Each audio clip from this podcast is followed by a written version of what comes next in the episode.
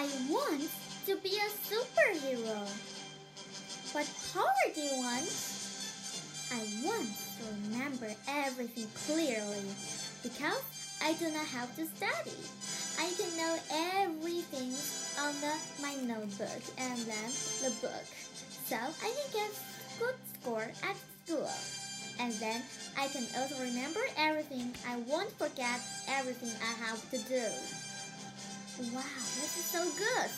I think everyone wants that power.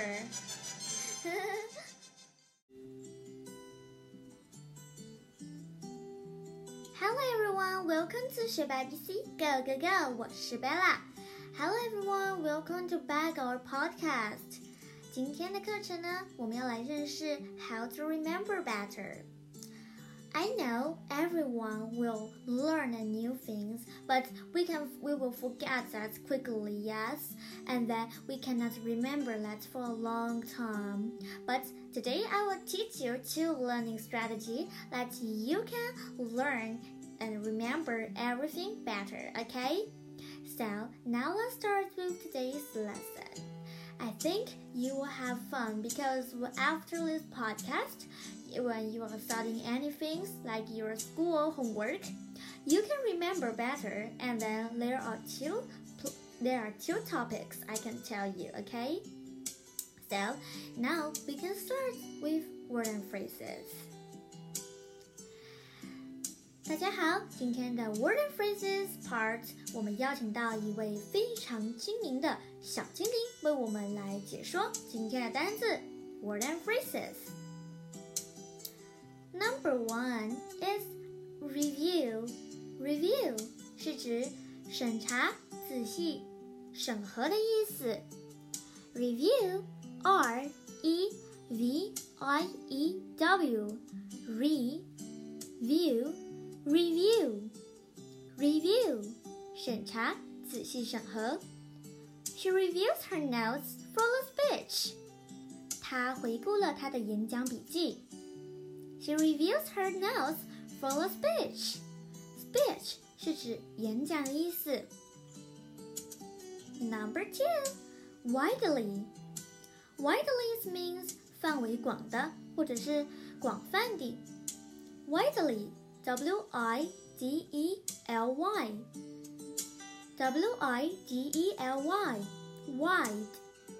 widely, widely，范围广的。广泛的。The books are widely read by adults as well as children。这些书被成人和儿童广泛的阅读。The books are widely read by adults as well as children. Number three is insure. Insure 是指确保、保证的意思。They took steps to ensure the safety of passenger. 他们采取了措施保护乘客的安全。They took steps to ensure the safety of the passenger. 他们采取措施确保乘客的安全。And number four is success. Success 是成功的，达到目的的。Success is U C C E S S A U L，成功的，达到目的的。Like she's a successful businesswoman，她是一位成功的女商人。She's a success businesswoman，她是一位成功的女商人。 OK，Thank you you 小精灵。那么现在呢，我们准备开始来认识整篇文章喽。今天的 word and phrases，我们就先跟小精灵道别喽。But you have to remember many words. And then I think if you want to listen to this podcast, today's article, you should learn some words that is basic because you can listen it, okay? So we can start.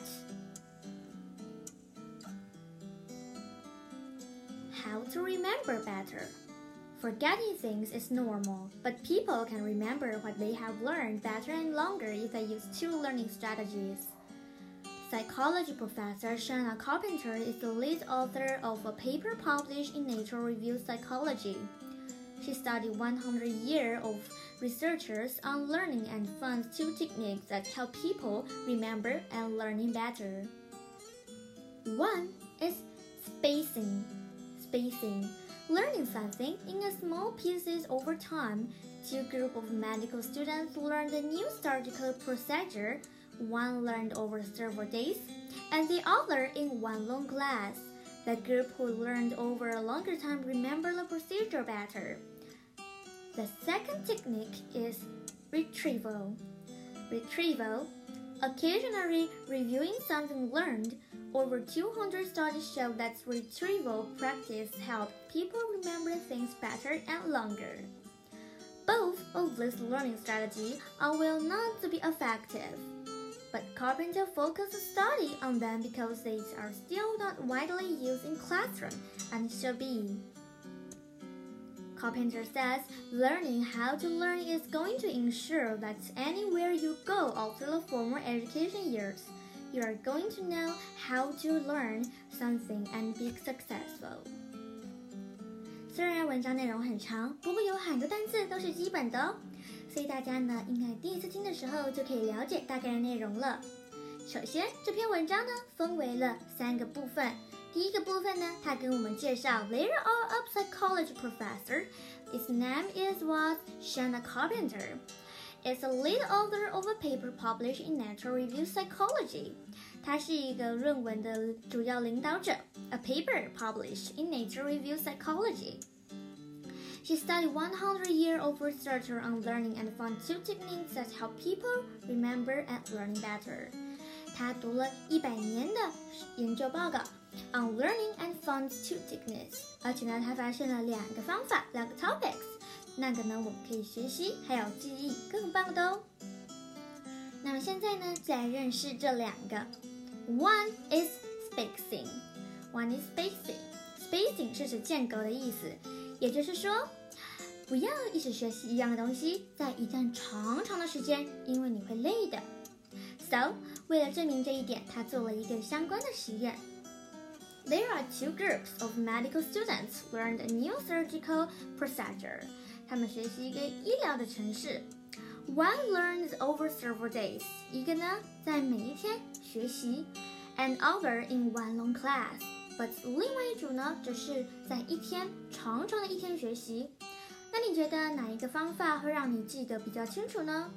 是每一天学习一点点， 让你呢在晚上回家的时候可以做稍息的复习。还是在一整个长长的课程那里面呢？I would prefer the first one because 我们可以回家预习，然后上网查一下有什么我们不懂的，明天可以问老师。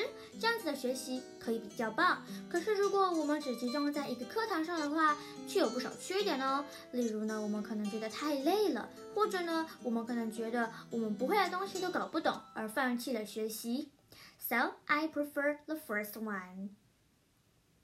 And then 这个实验结果出来呢，果然是 learned over a longer time who remember the procedure better。所以，像我们喜欢的这种学习方式，果然也是可以让我们记忆更多的哦。所以呢，也发现学校的课程不都是这样子吗？不会让你一整天都上社会课，不会让你一整天都上国语课。同一个科目，我们呢会分为很多不同的节课。最多就是一个科目上两节课，认真的上两节课，之后呢，我们就可以换其他的科目，才不会让你呢太疲劳于 one 科目。So this is one learning strategy and is spacing, spacing. And number two is retrieval. Retrieval is like you can review what you have learned 所以其实这两个 topics 可以联合在一起用哦。 假如我们今天学习的是医疗的城市设施的话呢，我们第一天花了一小时在学习，and then when we come back to home，我们要来查查看我们有什么不懂的，and to do a review。明天呢再做一次，后天呢再做一次。所以这两个 learning strategy 联合在一起的话呢，可以让你的记忆变得更好哦。Carpenter says learning how to learn is going to ensure that where anywhere you go after formal education years, you are going to know how to learn something and be successful.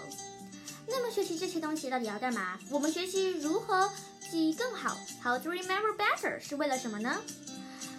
知道如何学习是一个非常需要学习的东西， 因为呢，当你离开教育的年限之后，也就是一般的教育年限之后，也就是说你大学毕业的时候呢，以后的长长的人生，你都还可以学习东西，学习很多不同的东西，而且呢，你可以成功，because you know how to learn.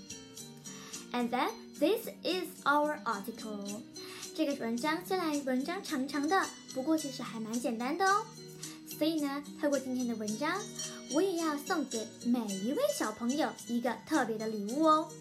I says 我们会做一个儿童节的礼物庆祝。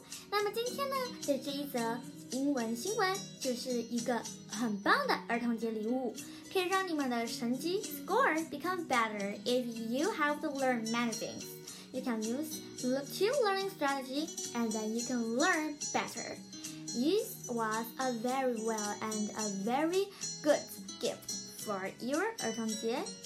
So 祝大家儿童节快乐喽！学白 B C Go Go Go！我们下次再见喽，拜拜。